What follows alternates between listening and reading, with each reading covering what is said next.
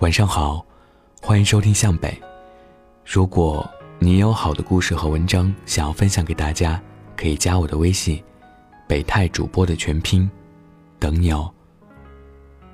今天分享的文章叫做《好的感情中的两个人一定是互补的》，作者正经婶儿。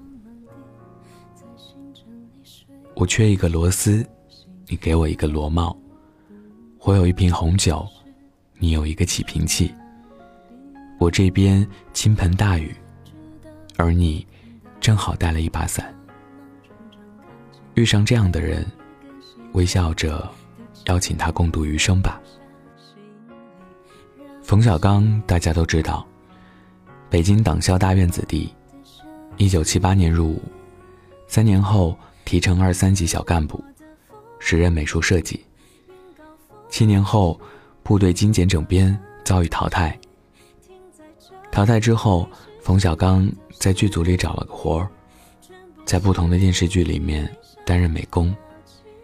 后来和王朔几个人开了一家影视公司，开始拍电影。因为和前任因了解而结婚，因变得不了解而离婚，和平分手。两人协商，共同友好抚养女儿冯思雨。冯小刚在自传里写自己的太太徐帆，说徐帆的优点之一就是铁腕。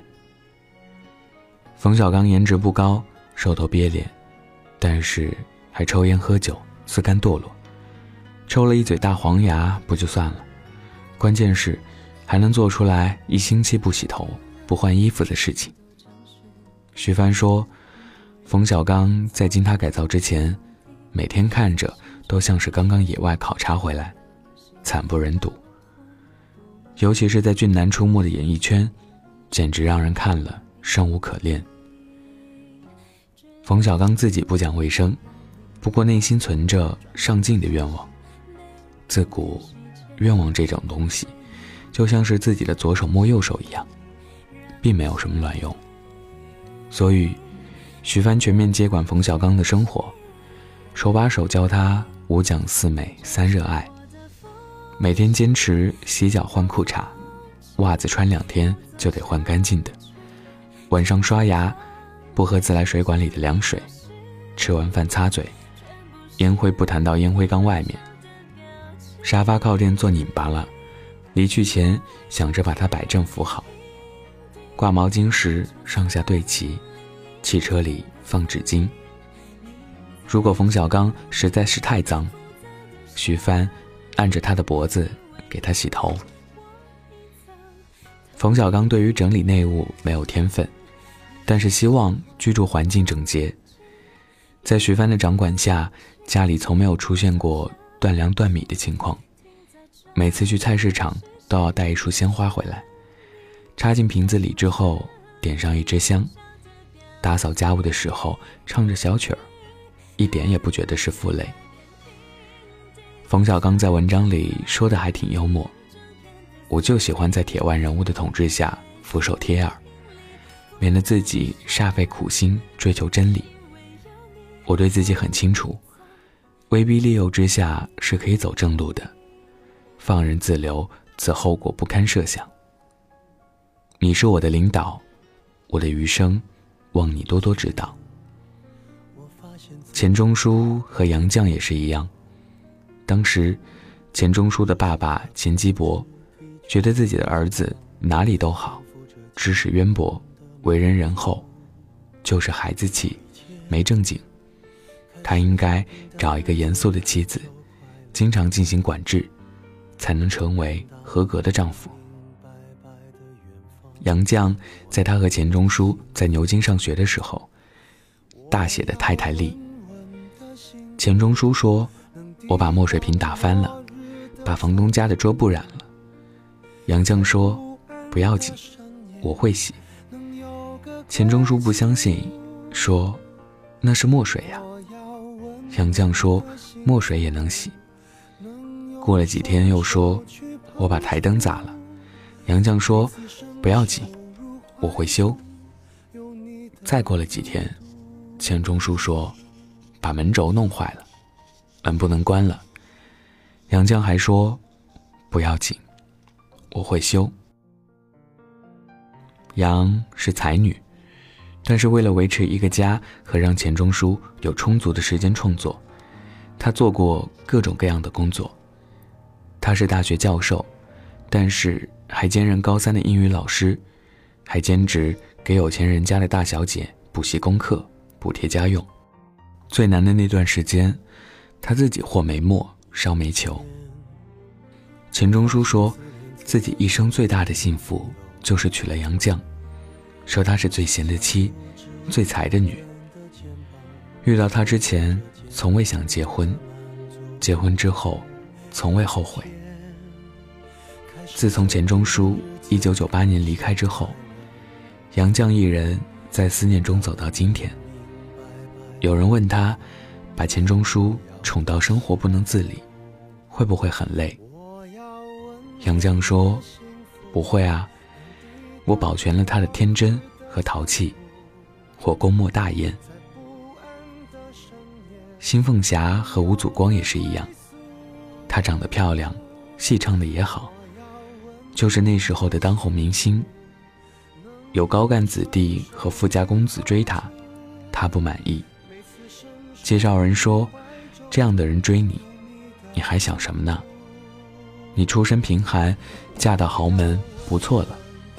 新凤霞说：“我是个唱戏的，没什么文化，我一定要找一个有文化的，领导我。”后来，新凤霞和编剧吴祖光在一起，很美满。吴祖光是书香世家，而且很有才华。两人一生神仙眷侣，人人称羡。新凤霞。还在吴祖光的带动下写了好几大本书，大家可以找来看。完全不能想象，这是一个结婚的时候还处于半文盲状态的人写的。其实，吴祖光有一位前妻，著名的白富美，但是两人过不下去。前妻后来说的也很洒脱，说两个人都是大户人家的孩子，都是说一不二的子弟，太强势的结果。就是觉得听谁的都觉得委屈了，最后只能拜拜。我看过乐嘉的性格色彩学说，我觉得他把人的性格分成四种类型，大体没错。虽然社会学和心理学还有许多不同的权威的分法，在此存而不论。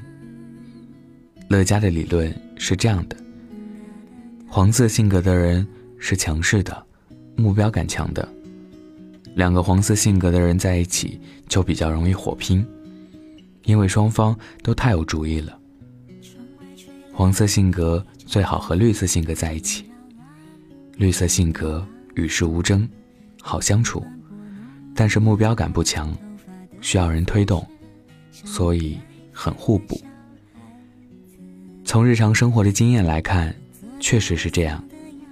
有句话说的很对，出处不详，意思是，相似的人适合玩闹，互补的人适合慢慢变老。独立的人格都是童话里骗人的。难道群居不是为了取暖和依赖？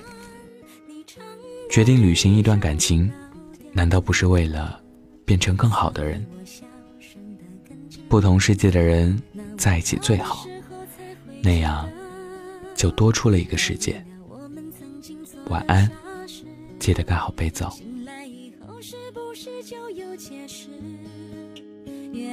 承诺两个字，累人一辈子，也轻易让人勾勾手指。聊一聊我们曾经错过的事，是否在失去以后才有价值？原来梦想的种子，要用一辈子的执着来等待它的果实。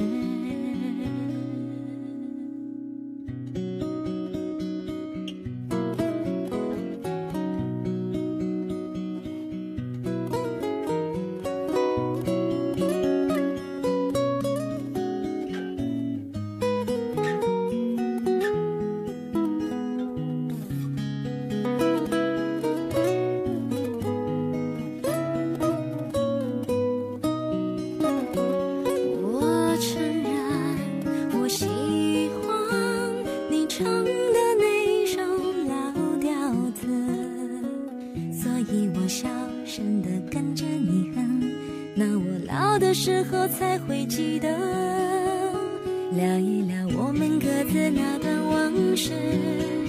多年以后，是不是还有前世？